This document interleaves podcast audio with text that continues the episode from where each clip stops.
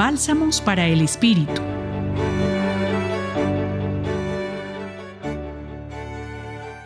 El Evangelio de hoy, martes santo, nos sitúa en la escena de Jesús con sus discípulos sentado a la mesa para celebrar la Pascua. Durante la cena, Jesús les anuncia que uno de ellos lo va a traicionar. Los discípulos se llenan de tristeza y se preguntan quién podría ser. Este escenario nos lleva a reflexionar sobre la importancia de la lealtad y la confianza en nuestras relaciones. Todos hemos experimentado situaciones en las que alguien nos ha traicionado o nos ha defraudado de alguna manera.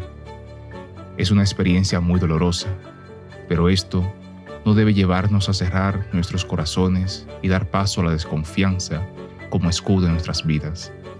Es muy probable que nosotros también le hayamos fallado a alguien, pero no se trata de quedarnos mirando el pasado, sino de ver qué estamos haciendo o podemos hacer de cara a nuestras relaciones. Pregúntate un instante, ¿cuál es mi nivel de lealtad y confianza en mis relaciones?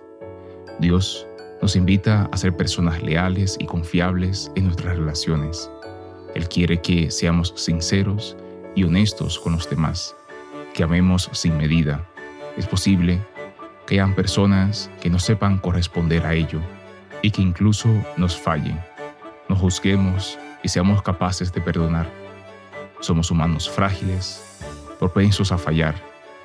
Por eso Jesús aunque fue traicionado por uno de sus discípulos más cercanos, no lo juzgó, sino que fue capaz de perdonarlo, porque entendió su fragilidad.